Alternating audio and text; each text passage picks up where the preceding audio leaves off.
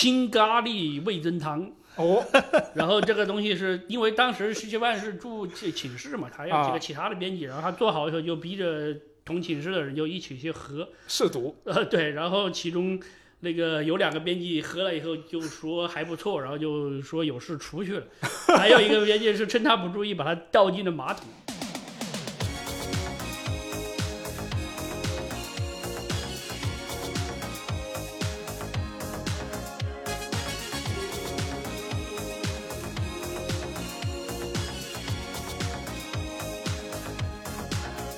We're no strangers to love. You know the rules, and so do I. I've no commitments while I'm thinking of. You wouldn't get this from any other guy. I just wanna tell you. 大家好，这里是 UCG 杂谈会，哎，我是 FJ。那这一次的节目呢，啊，是要聊一下我们 UCG 的一个编辑部里面的一些风云人物，不仅仅是我们现在的，还有以前的。所以呢，既然要聊到以前的老编辑，那自然今天就是请到了两位我们 UCG，现在应该是如果我没有记错的话，应该是目前还在参与内容制作的编辑里面资历最老的两位，沙家还有稀饭是吧？跟跟大家打个招呼。啊、大家好，我是沙家。哎，大家好，我是稀饭。说得我好老啊，老资历嘛，确实是啊。 今天其实为什么会聊这个话题呢？就会是跟我们最近其实也不是最近了，就是我们前一段时间不是开始每周都发这个小编寄语嘛。嗯，那这个小编寄语每次发出来就，时不时就会有一些网友在下面评论说：“哎，现在 UCG 的我们认识的编辑好像也不多了，就是还还认识的老编辑，就可能很多人认识认识沙家，有些人认识稀饭，然后像像我这种新加入的他，大家就不认识。那所以我觉得，就这一次可以来聊一下这个事情，就是肯定 UCG 这么多年了，二十五年了，那到现在肯定有很多令人印象深刻的一些老编辑。那正好最近我们不是在做一个。呃，二零二三的年度盘点嘛，我们在录制节目的当天已经截稿了啊，已经拿去印刷了。那这个东西，它每一次的读编往来都会有一个 UCG 年度风云人物这么一个栏目。哦，对，是吧今年是谁？今年是谁啊？熊猫老师，哎呦，熊猫老师主要是最近一个多月来那个直播些选项加分太多了。确实，对。那这个读编往来就呃，我会比较好奇说，这个读编往来它这么多年做了下来，就最初这个栏目的一些，比如说成立之初的一些事情，就今天来聊一下这个啊、呃年度风云人物。那这个栏目最初其实是怎么设立的？大家还记得吗？最初是一开始就有的，还是怎么样？呃，这个编辑部年度风云人物啊，这个是从二零七二零零七年开始搞的。哦，那还挺晚。呃，对，它其实是这样的，这个东西呢，它也不是说是大家谁的一个突然的一个灵感一发，它也是算是水到渠成的吧。就是大概我们从二零零四年还是什么时候开始的时候，就是我们我们首先是从二零零一年开始，每年都会做一个春节的那个合刊嘛，对嗯吧嗯，春节合刊这个是从二零零一年开始的啊。顺便广告一句啊，我们刚刚刚才那个 FJ 说的，我们教的那本书也是就是年度盘点，也相当于我们的这个这个春节合刊，今年的春节合刊是即将上市。是。那么哪里可以买得到呢？ 当然就是那个淘宝淘在淘宝搜 UCG 商城。啊，是我。们还为如果你这一年从来都没有买过一本游戏机使用技术的人，呢，准备了一个非常豪华的套餐，哦，可以以非常优惠的价格，呃，一口气拿下今年推出的六本。哇哦全，部大家可以去六本看对看。嗯，是。然后我们当时呢，就二零零一年是首先诞生的这个春节合刊，然后后来的春节合刊最早呢，其实它就是有联建啊、呃联建这个大家应该是挺熟悉的，只要基本上知道我们这个 UCE 的人应该都知道。嗯那后来呢，我们也是不断的往这个春节合刊里添添砖加瓦吧。后来就添加呃增加了一个叫做盘点的一个栏目，这个栏目也是保留至今。然后当时的时候，我们这个栏目它除了盘点这个名字以外，它还有另外一个名字叫做风云榜。哦，比如说就是什么二零零四年游戏风云榜啊这样的一个东西。好，然后呢，呃，每年的这个读编往来呢，就是我们这个读编交流的节目呢，也会开始就是也学随大流总结一下这一年的一些就是编辑部有趣的事情嘛，就包括什么呃有趣的趣人趣事。然后到了二零零七年的这一年呢，我们就发现。这一年的很多趣事和很多暴论都出自我们当时的一个编辑叫 S 飞行员，这个可能老哦，老读者应该还记得，就发现全部都是出自他一人一手。我们就说，那我们这个读编往来是回顾整个编辑部的一年，那难道你一个人包场了吗？这个时候就有不知道是哪个人，具体我就真是不记得了。就说那要不我们就学这个盘点来，既然有风云榜嘛，那我们就来一个风云人物了。那这样的话就可以。把他的这些 呃迷呃行为事迹全部都集中到一起，然后从此以后就呃，形成了这样的一个惯例，一直到今年，每年都有一个风云人物。然后其中那个 S 飞行员，他因为个性实在是过于强烈，哎连前前两届直接就二连冠了啊、哦，也就是厉害零七和零八两届 得主都是他。哎，那所以他是你认印象最深刻的这个风云人物吗？呃，印象最深刻，我觉得这个应该是算不上吧，因为这个我也挺难去评的，因为对，其实一定要评一个。就今天这个话题，就大嗯家两位两位心里肯定会，如果非要让你选一个，就只能选一个的话，大家会选谁？我个人觉得可能，我我想了想，可能还是选那个洛克吧，我不知道有没有编辑记得。哦，为什么呢？这个西瓜应该也很也很认识洛克，啊，是可以是说一下。呃，我我怎么说，就可可能洛克的成长环境和我们大部分人有点不太一样。 哎，怎么说？他他他可能是家里的条件比较好一点，然后他家里是开那个啊呃开饭店的，啊不开不叫饭店，叫那叫什么来着？宾馆，啊高级宾馆宾馆。啊。对，然后，啊然后，那那可可能他他本身小时候的这个和别别其他人交流这个方式和环境不太一样，所以有时候他会用一种按我们这些比较内向的人来看，有点过于高调，有点过于有侵略性的方式啊、哦、就按现在的话来说是社交牛逼症是 吗？啊有呃有点、对对对对对，是的，是的，所以就就大家肯定会就一方面我们又觉得很新奇，但另外一面我们又觉得有点不习惯，是吧？有有时候你这个这个做法可能。按我们这些比较 I 的人来看，有有点有一点不道德，啊，社交恐怖分子。嗯对、哦，所以我就叫他恶少，就就这个名字就这样出来了。就他有时候会，他会比较明确的表达他自己的诉求和一些想法，哪怕这些想法可能按我们看法来说，你这么对别人说是不是有点不礼貌啊？啊，但但可能他他不这样觉得。那啊、他觉得我只是说了真话而已啊，对对对，是是这样的，是这样。啊，所以这个这个是两两边标准不太一样。嗯，但这个导致就是大家大家有时候就觉得说，哇，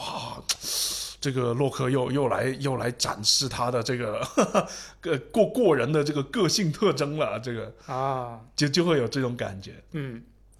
呃，顺便说一下，这个洛克老师也是我们编辑部二零一零和一一两届这个风云人物的得主。对，你看你看，我们历史上也只有那个 Ace 飞行员和洛克是两唯二的二连冠得主。对，你看就这就是个性过于强烈，已经无法忽略。我我说几个洛克的事迹吧。这首先就是那个、那个洛克呢，他有个特点，就是比如说，呃，我记得是稀饭和洛克当时在做这个《怪物猎怪物猎人三吹季》的这个攻略，嗯然后两个人呢就经常私下里交流心得，然后稀饭呢很快就发现。他每次当他兴冲冲地告诉洛克说“我有一个新发现”的时候，洛克就总会告诉他说“我早就知道了”。然后后来有一天，那个稀饭就终于受不了了，就说：“那啊你早知道的话，你为什么不早点告诉我呢？”那个说：“你又没说你不知道，我怎么知道你不知道哎啊，现在还记得吗？这个事情？啊，那肯定还是记得对这个，这个算是我早年经历吧，是吧？那个时候还很青涩，所以就哎呦，有有很多我我也不不知道说前辈们到底对我是怎么想的，嗯就很小心翼翼，是吧？ 但就你后面就会发现你，你对这个和洛克沟通的时候，有时候你不能太内敛。他可能会有点 get 不到，就是因为他啊平常和别人沟通的时候不是这么遮遮掩掩的，是吧？他可能会反而会觉得说：“哎呦，？”那个你这人怎么回事？怎么不说清楚嗯洛克老师还有个名言，就是这是什么？就是相当于就是，比如说你买了一包薯片呢，或者你点那个 KFC 的外卖，放到编辑部里，然后他会走过来说这是什么，然后就拿走吃。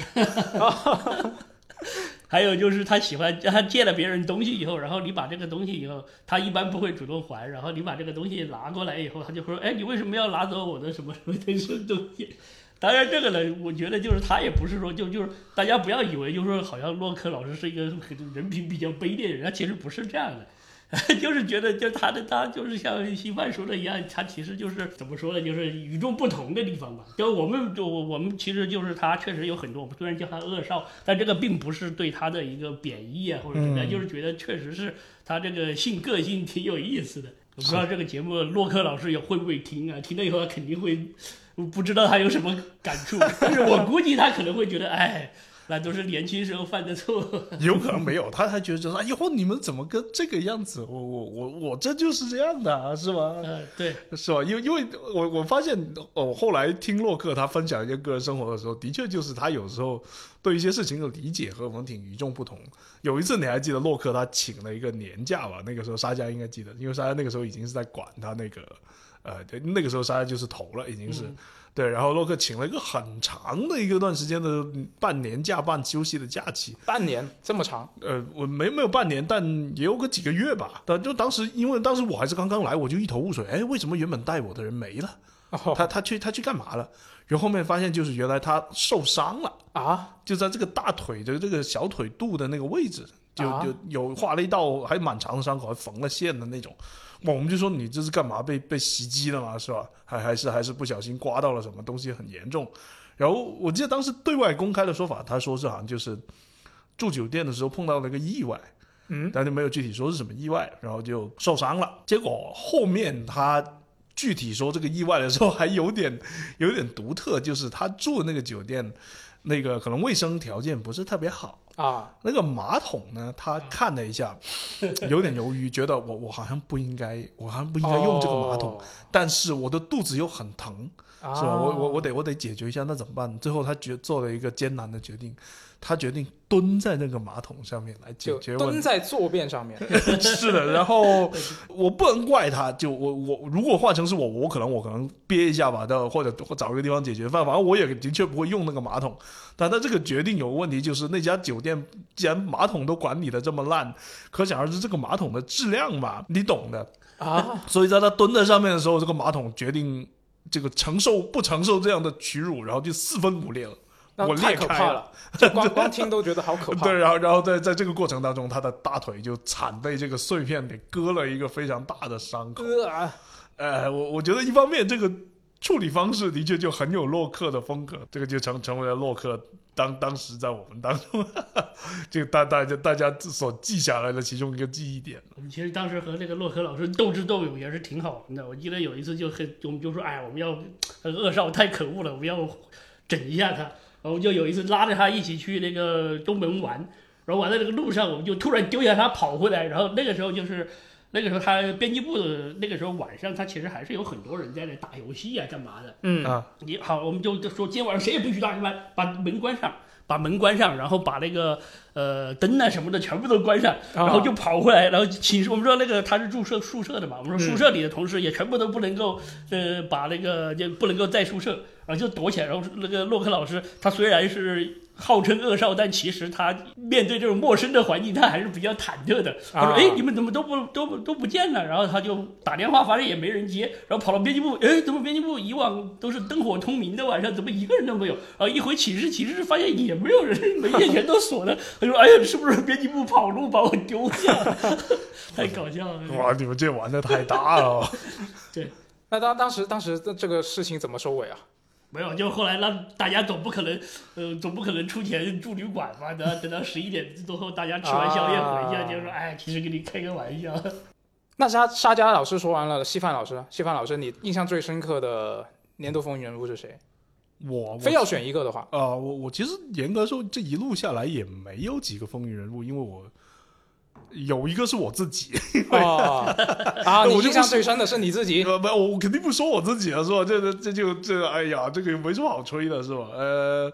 我这一路下来，然后洛克刚才也已经说完了，是吧？就是如果沙沙加不说的话，你会选洛克是吗？呃，是的，是的，因为因为其实洛克算是那个时候带我的前辈，我啊我对他也算是印象挺深刻。就反正反正他颠覆了我对 UCG 整个编辑部的一个印象。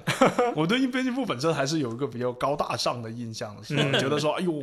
前辈们肯定都是那种啊，这个文化水平很高了，是吧？每每天就各种生活生活逼格很高啊，带带我去喝咖啡呀、是吧？高谈阔论游戏界、啊，是吧？结果发现，嗯，原来编辑部还是很接地气的。我们每天应该是喝啤酒撸串，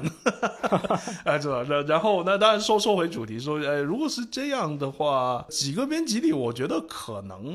应该是那个北杉杉。哦，对对，这个可能大家都不一定记得。就其实其实他留我们这边时间没有特别久，有一些风云人物是这样子的，但但他还是给我们留下了很深刻的印象。他就是洛克的一个反面，反面对，就北山山其实家的条件，就我们所了解来看，应该也是相当不错的。哦，但是他就是那种家里可能管得很严。问题是在于这个北山山内心上来说，他又是一个有着向往的一些呃外部的生活啊，或者是一些比较呃光鲜亮亮丽的东西的的一个性格吧，所以就嗯行政反差就是他会有点闷骚啊。就我觉得这个办办公室大部分人都有点闷骚，是我自己是也有点闷骚，是但但那个闷骚程度特别严重，因为可能他被闷得太久了。嗯就所以所以他会就一方面平常来说，其实他是一个很低调、很很务实的人，他做做事是做事，他效率很高的。但另一方面，你会发现他对某些爱好的投入的程度会很离谱，哦就真的是我们说那种，哎呦，你怎么这么宅呀、就。就就那种，例如去去什么偶像见面会这种，这种可能其实你们都有。啊啊是那他的偶像是一个很小的偶像，是我记得好像是广州的一个女团吧？是吧哎，那我知道对啊，就就那个嘛，那个那个女团，她她其实是这个粉团里面的一个比较哈扣的一个粉，她在那个粉丝群里面的活跃程度是，甚至偶像本人可以认出她来了。哦，饭头对啊，我我那个就我我那时候就我你你你平常不像是这个样子的， 原原来你的私下生活是这个样子的吗？嗯就然后然后他的他的其他很多爱好都是那种很深或者是很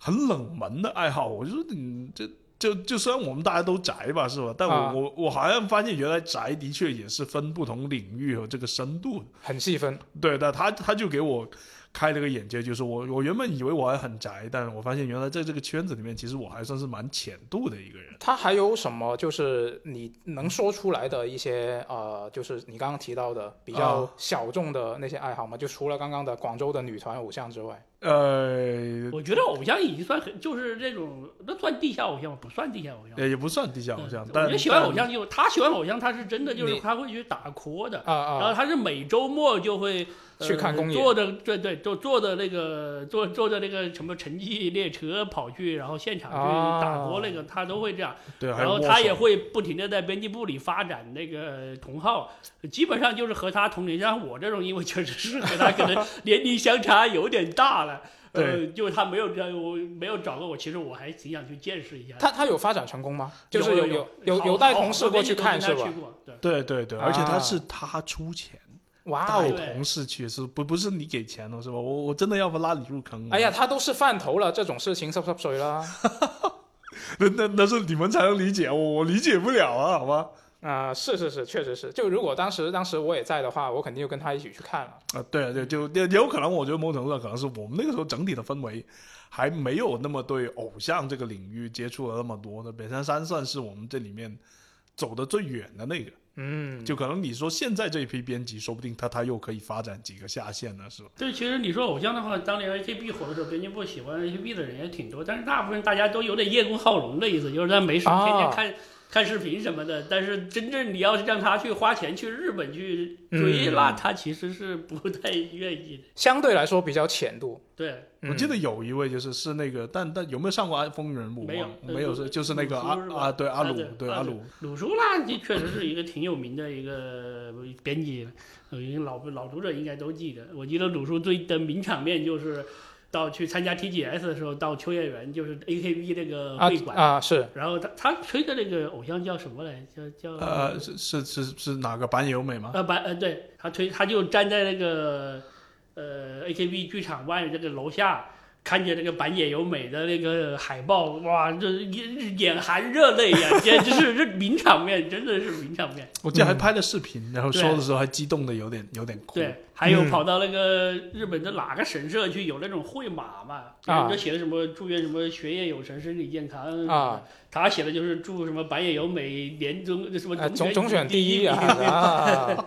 啊，没有如愿。也也是一种很诚挚的爱。嗯，是的，是哦，这这个这个可能就是我这部分我觉得对风云人物的一个印象，我最最有印象的那一位是这个。啊，原来是这样。那其实我觉得这个 UCG 它作为一个游戏相关的一个编辑部，那呃游戏媒体嘛，大家肯定平时也玩很多游戏，但是呢，这个所谓的多肯定是有个体差异的，是是吧？那不同的人玩的数量肯定会有多有少。那么如果说要在这么多风云人物里面挑一个大家公认的玩的游戏最多最杂的，会是谁呢？呃，是这样，就是首先呢，其实我认为就是玩游戏数量最多的人应该是我，因为这但是这个不是这个是因为我打呃是成就，所以有有有但累我这种累计就是的伪飞，真正那个公认的，我觉得应该是三日月老师。哦，是，就但是这月老个这个就是很太厉很害很了明确的，这个我我估计大家就最近最近金酸梅他拿了这个评史大师之后，你们你们就懂，就是他他对游戏本身的确是一种没有没有很没有门槛也没有偏见那种，就是这个嗯游戏如果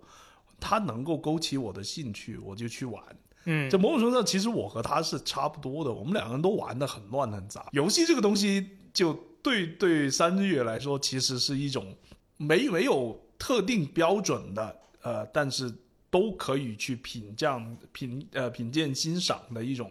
呃媒介吧。嗯我觉得是这样子，就是它它是这种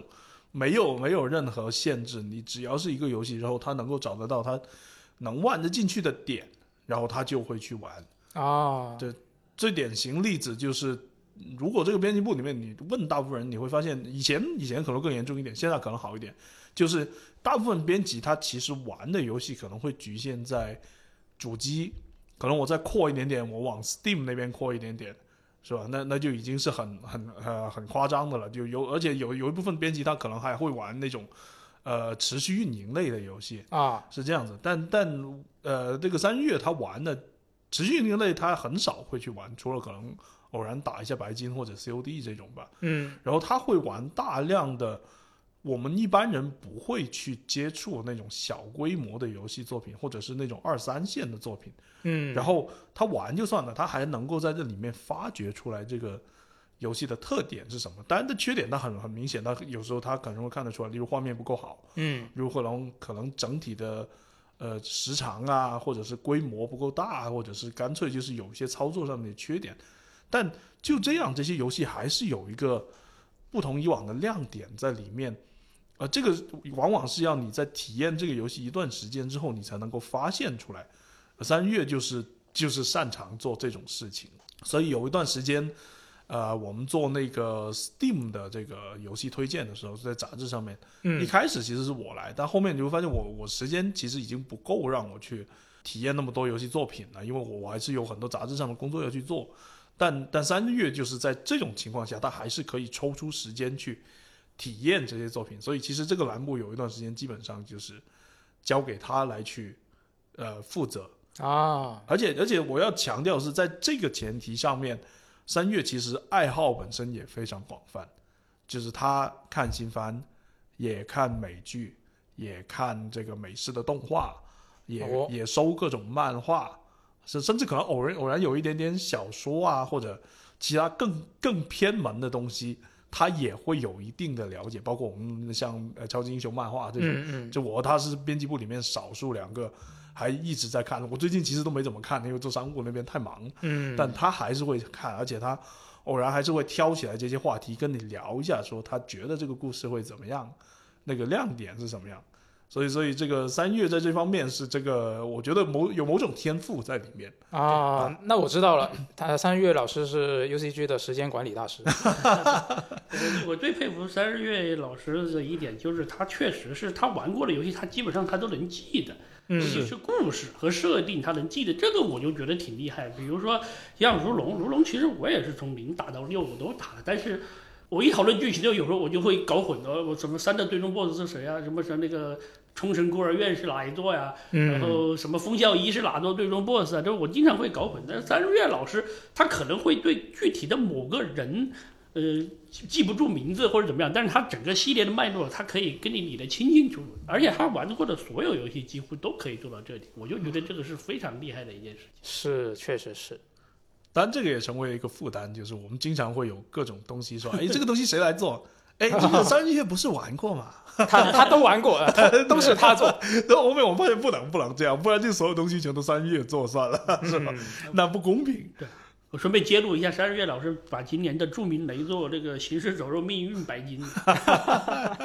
是，这这个这个在那个金酸梅那里，他对他也他也而且而展且示最出厉害来。的是，他后来一查，这个游戏公司之前出过的有一个更烂的游戏，它也 白金，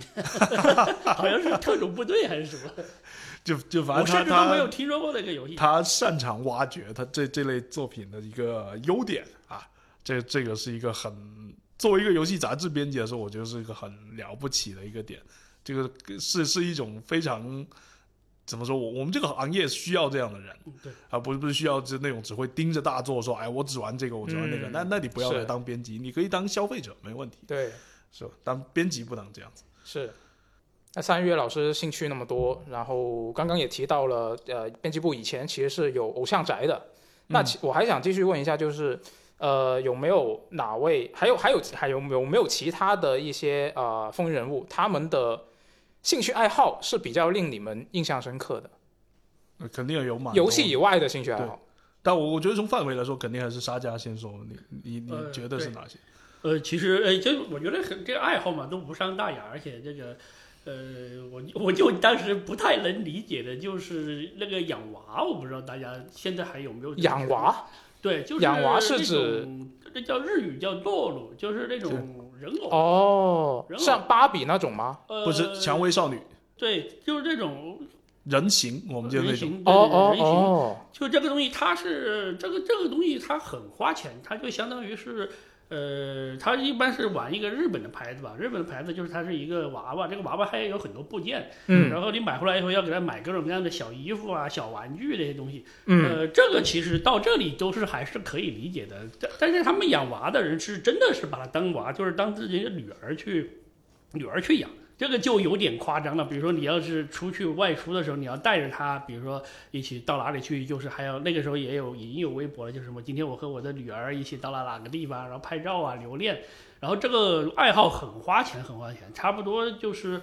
一个娃就差不多就是好，呃，差不多是几万日元吧，然哇后哦那，些衣服都是那种要买特制的，嗯除非你他到他们那个圈子也是鄙视那种盗版衣服，啊啊呃你可以自己做，自己做大家觉得你很厉害，但是基本上都是要玩正版的那种，一套衣服可能也就是一张游戏的一个价格，甚至嗯会会更贵。那我也是是是是哪位老师？一个是我们编辑部评选的二零一二年的一个风云人物，就是八重樱八老师啊，这个其实人气应该是挺高的，因为她是编辑部应该是编辑部有史以来人气最高的一个女编 辑啊，啊在日本是也是干了挺久的。我嗯们唯一的洛丽塔。 还有一个就是九兵卫九老师，九老师我我后我也是查了一下资料才发现，原来九老师居然没有当过风云人物，可能就是他太低调的原因。是的，其他其他方面其实就老师对挺，低这调的。两位就是这这两位就是养娃，嗯而且我没记错的话，好像是九兵卫老师把八重音老师带带进这个养娃这个啊真的吗嗯对，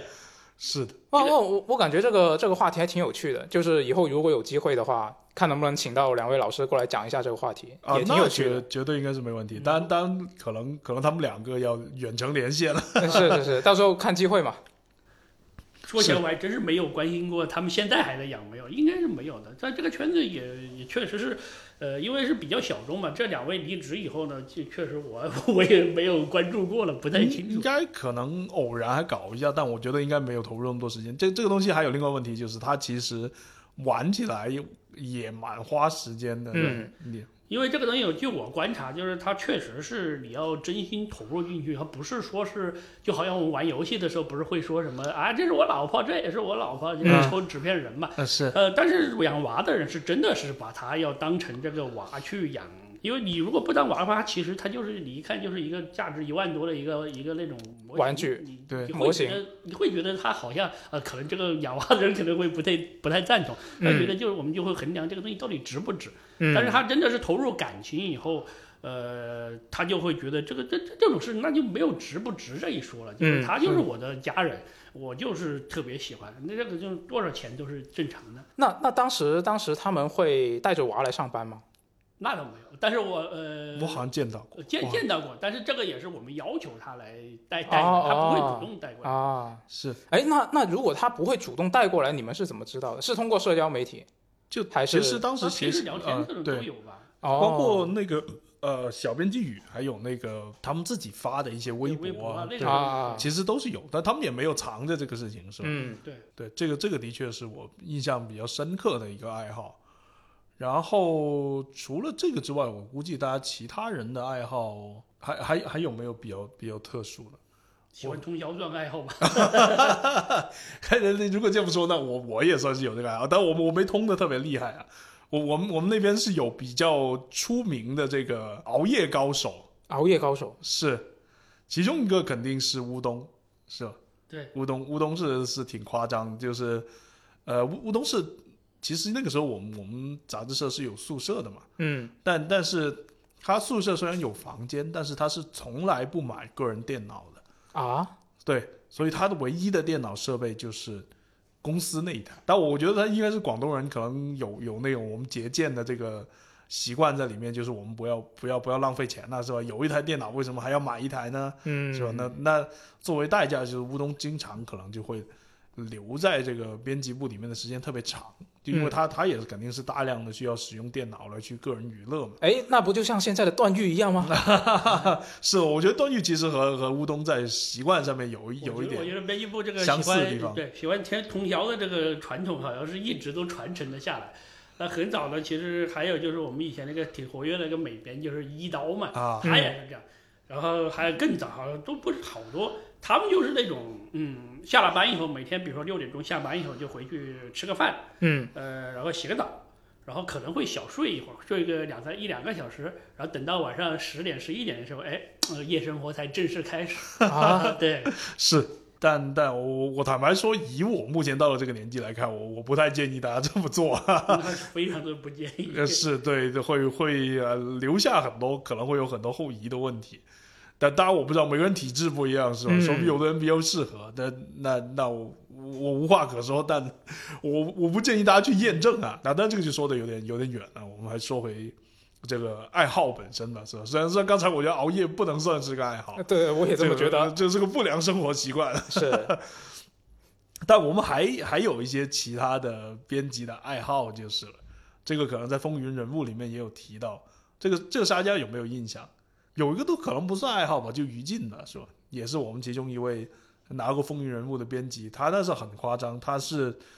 当时为了求职，啊自己做了一本杂志，做了一本 UCG。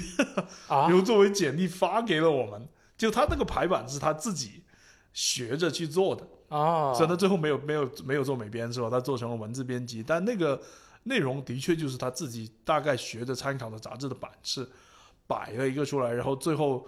可能是找纸印刷了一下，嗯做出来了一本杂志。啊，当时投简历是纸质的对纸质的简历啊挺夸张的，但具体具体那个有多少页我有点忘了，我只是稍微看过 一下。还可能还沙还加那有个时候好几看页，过它不是他就是做了一本书，他就是真的我们那就个时候是一本嗯对我们那个时候是一百二十页吧，他就做了一本一百二十页的杂志，啊排版呢什么那，他他不是说是只有封面什么，他里面每一篇文章都是他自己写的。牛啊！呃那他当 时当然，他那些内容他是他在网上发表过的一些文章的基础啊。啊，那当时看到岂不是马上明天就来入职叫他呃对呀、所以就直接让他过来了。是，牛啊？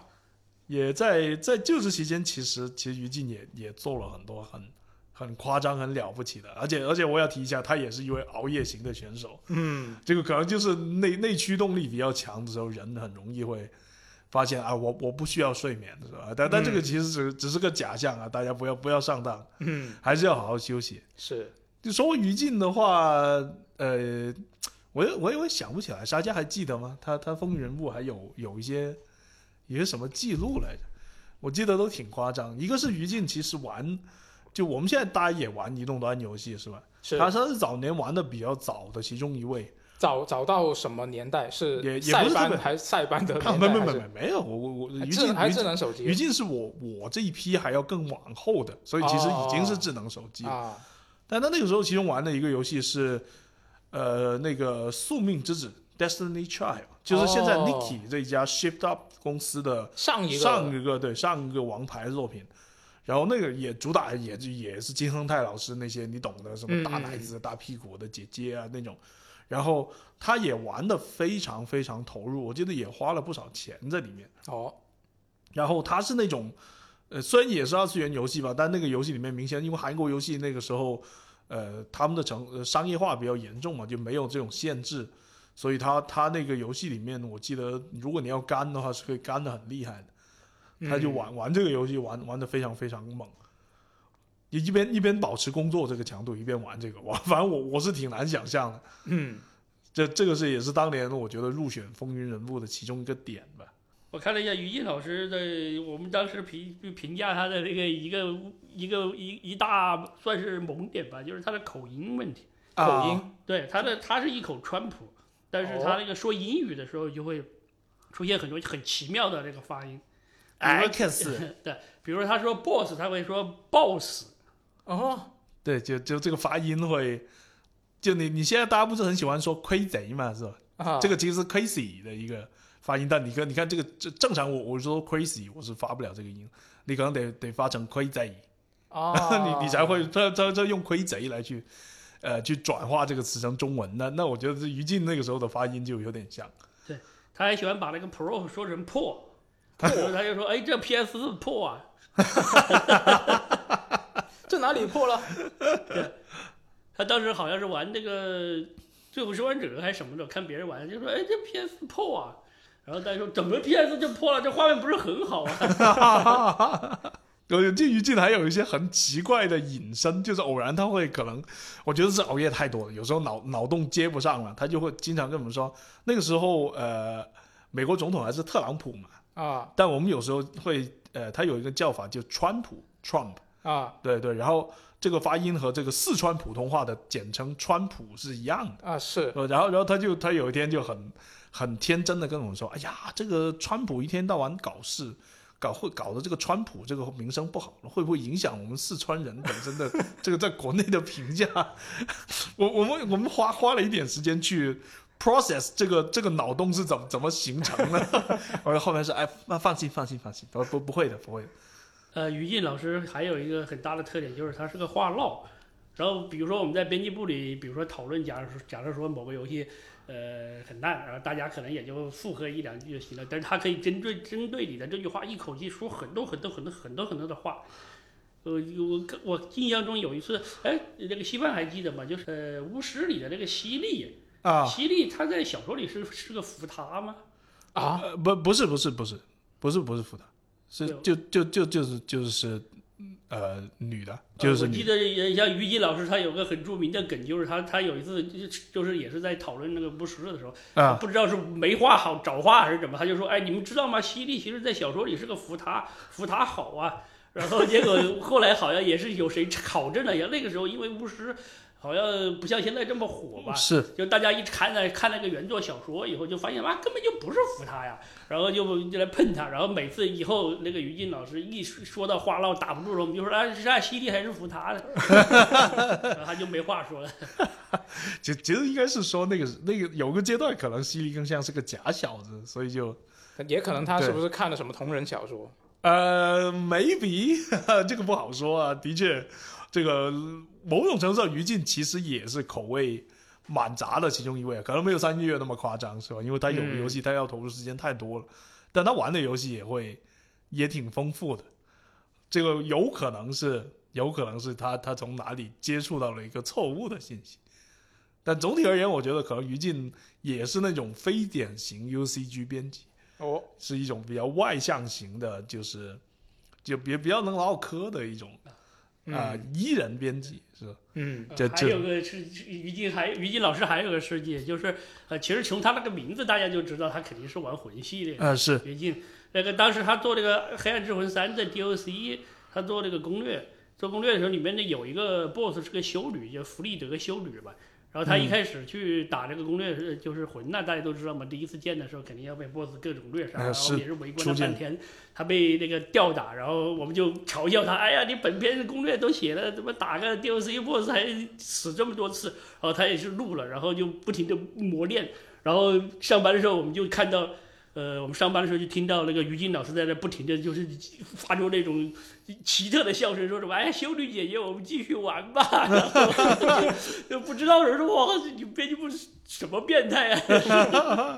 然后打打赢以后还发出那种奇怪的笑声，啊太可怕了。是他他打游戏就是比较闲不住，然后他也比较喜欢打《守望先锋》，嗯，但他打的是主机版，哦，就就其实延迟蛮高的，我不知道为什么他玩的很开心。嗯但然后他他打的时候也是很喜欢那种，哎，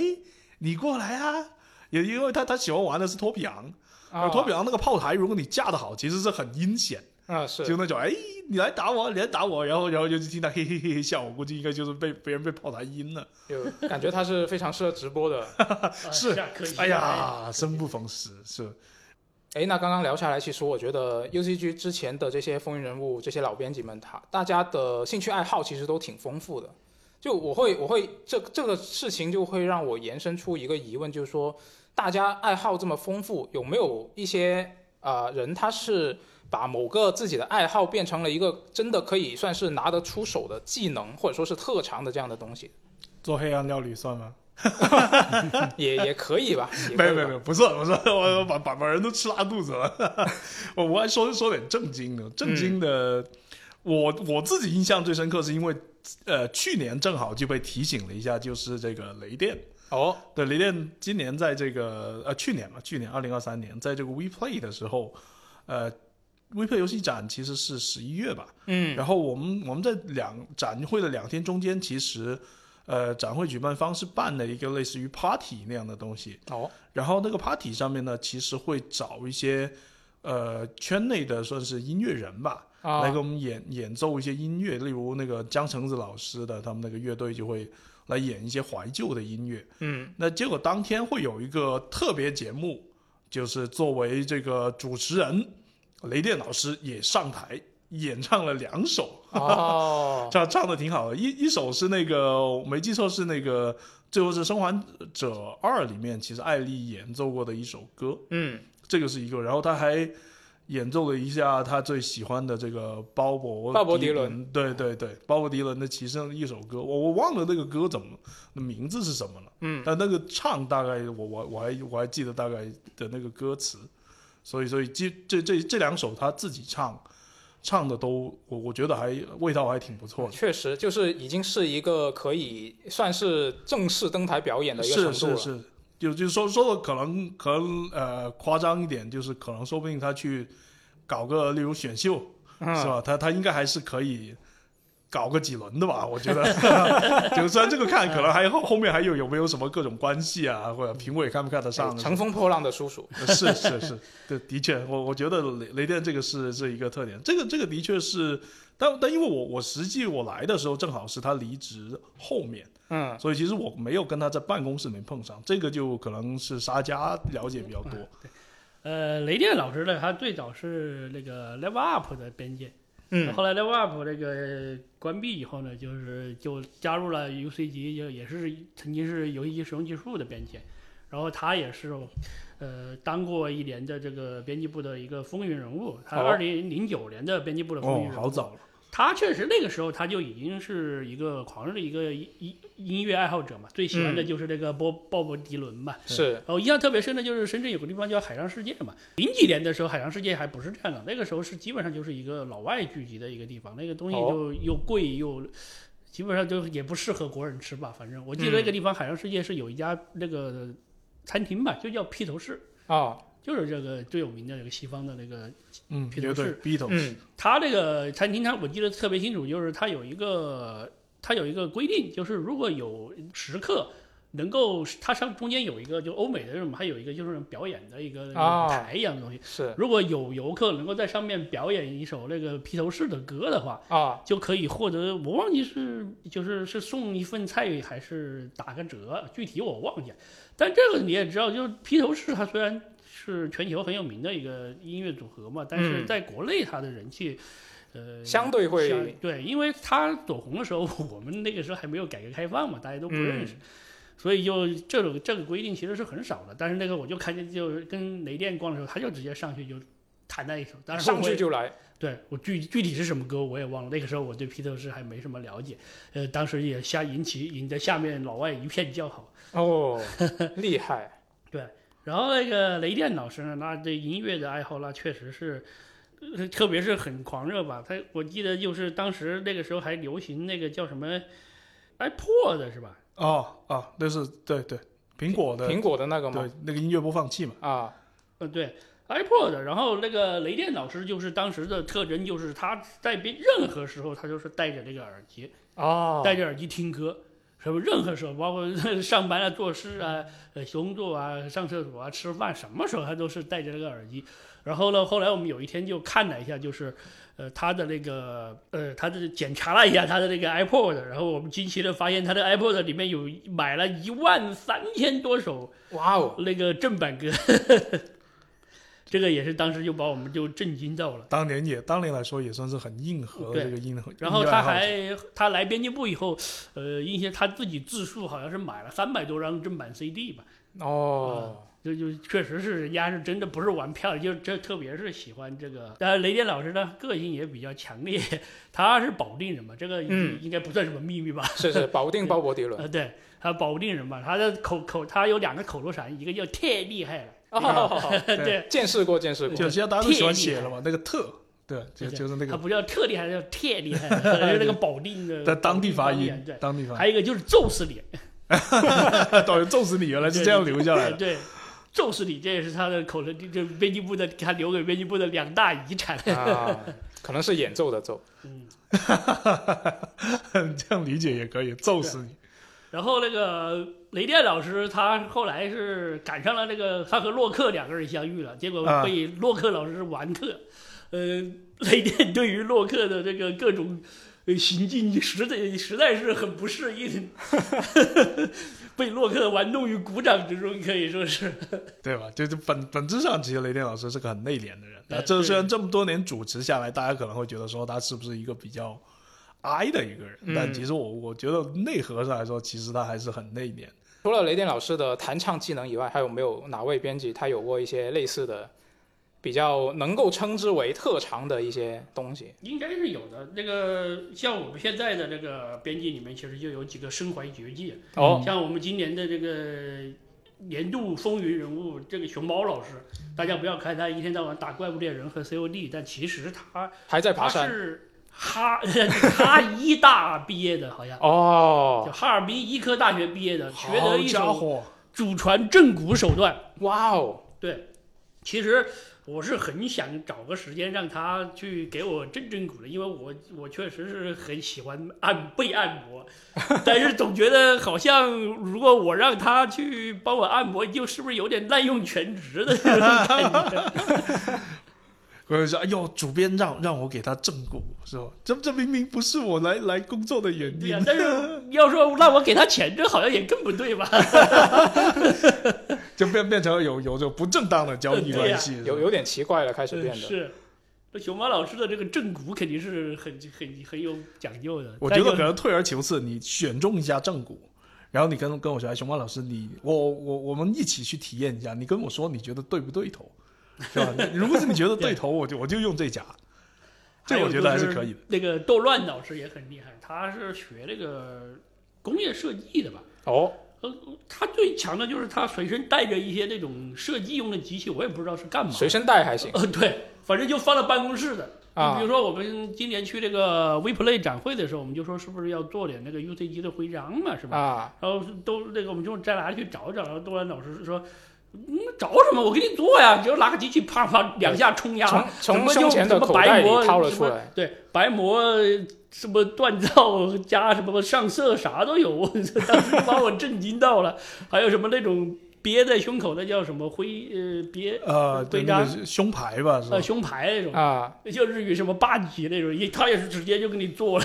把图给他就给你给你直接做出来，当时就把我震惊到了。就如如果大家有看到我们出差的时候的那些照片呢，你会发现我那个草帽上面我就挂着一个 UCG 的徽章，那个就是豆乱做的，嗯，就就已经变成了我现在这个随身用来证明我身份的标志，这个还是很厉害的。哎，那在最后啊，我觉得要不要不就是聊一下稀饭老师，哎因呦，为终于被 Q 到 了，希望老师也是 也是在这个二十五年历史以来，就是也拿过一次风云人物嘛。是是哪一年来着？十二零一2013三年正好就是十年前。啊，就做现在 那现在这个时机还挺有有这种个宿命的感觉，纪是吧？嗯念价值的十周年啊。那那要不要不沙家跟我们聊一下西范老师他的一个当年是怎么样的？呃，我我觉得会这样，先你先 FJ，其实你是没看过二零一三年我的我的这个风云人物的，对，呃是是吧？的，那那你现在对我印象怎么样？我们可以先说出来对比一下。现在现在的印象，我首先第一个马上能想到的当然是这个交友广阔，啊、认识很多人。呃，工作需要，工作需要，是是的，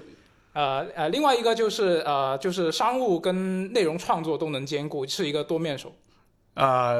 是是，这这个也是我转了这个工作之后获得的一个技能吧。对，那其那所以啊所以二零一三年那时候是完全不一样吗？还是怎么样？就就主要是你你对我的爱好或者是呃这个平常日常的言行，你的观感是怎么样？它主要其实我我我印象中啊、那个风云人物主要是强调的是那个方向，哦，是这些。对，我觉得可能是一个，也是因为我感觉你跟三月老师也是比较接近的，就是嗯很多游戏都会涉及嘛。嗯，就主要是这么一个印象，就是会相对来说，比如说，呃，说各种各样的，也不仅是游戏，嗯就也包括说其他不同的娱乐产品，嗯其实都会涉猎比较广泛。这嗯这是我一个比较主要的印 象。这样爱爱好呢，你你能看得出来吗？爱好爱好，除了刚刚说的那些呃呃娱乐产品之外的爱好，我是没看出来。啊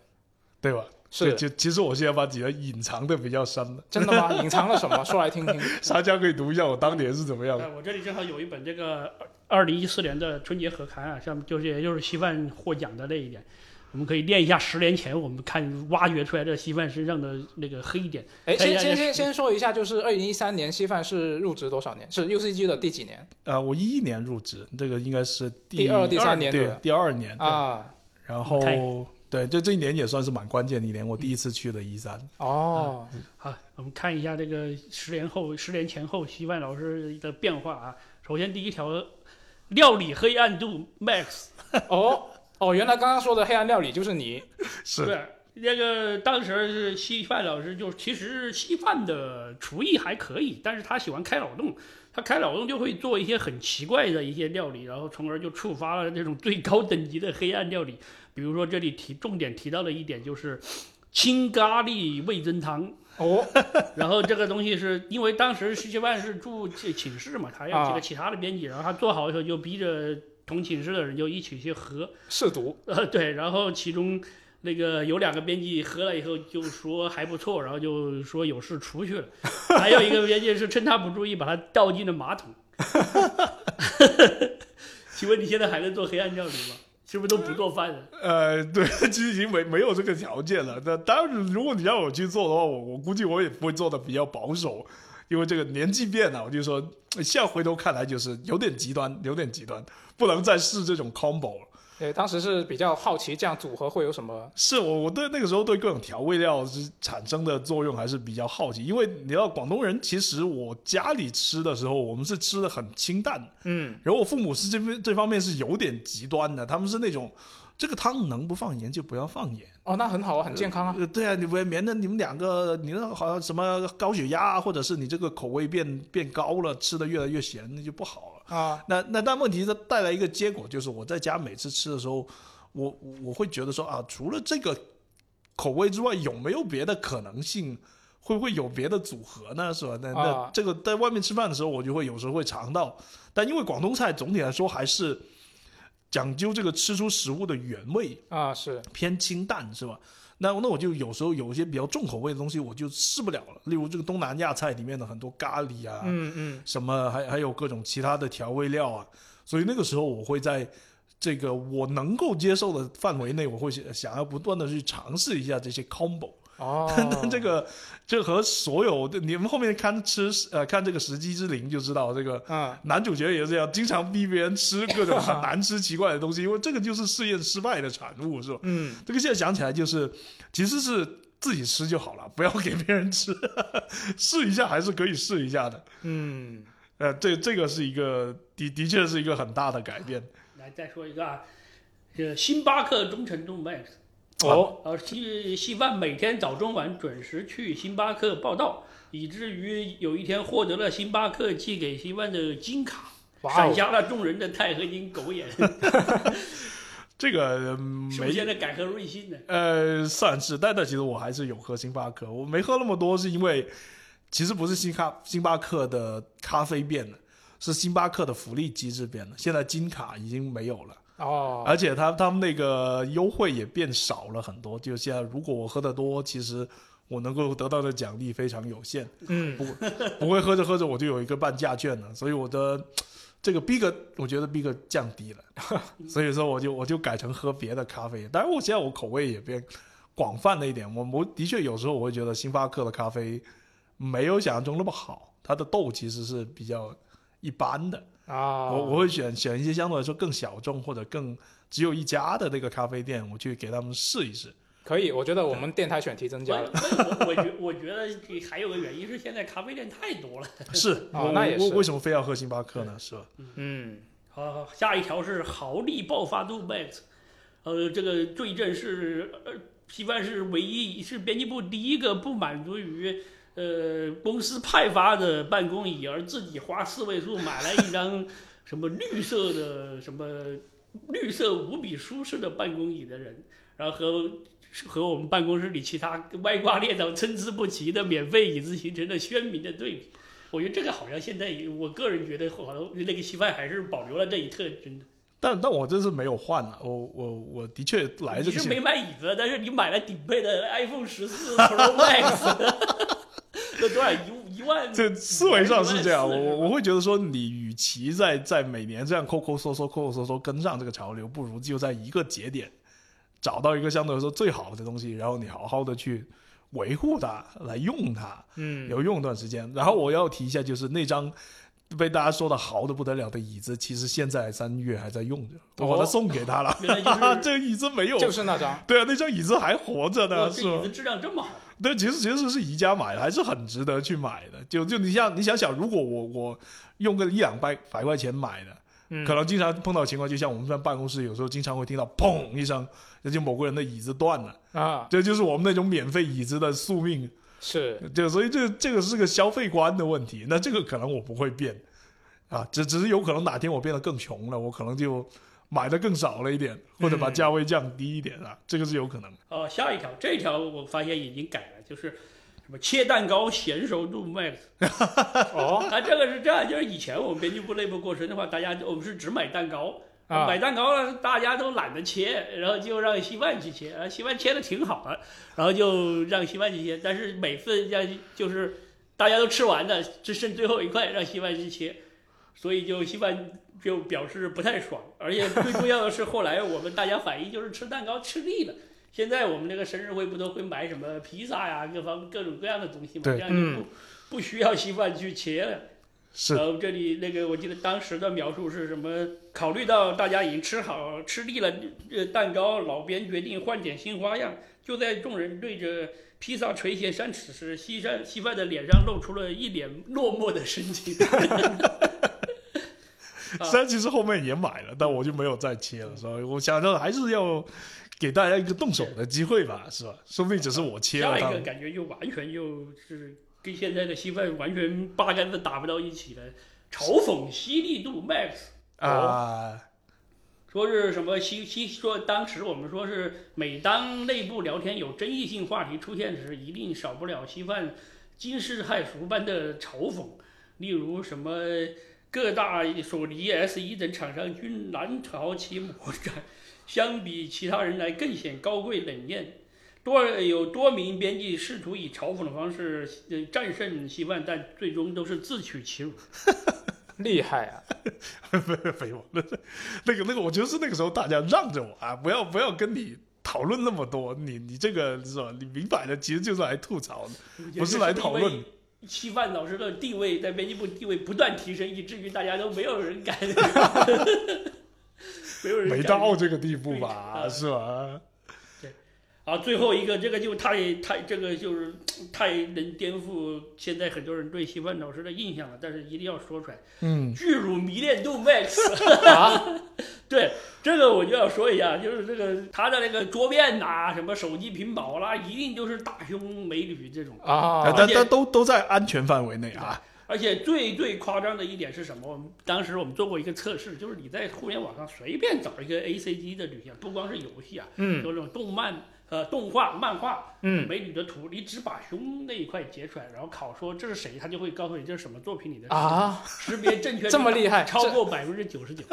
这个个是这真的个这我个这个能力现在还在吗？没没有了，没有时间，没有时间了。我我觉得希望丧失这个能力的最最高关本根根本原因在于现在独立游戏太多了， 啊，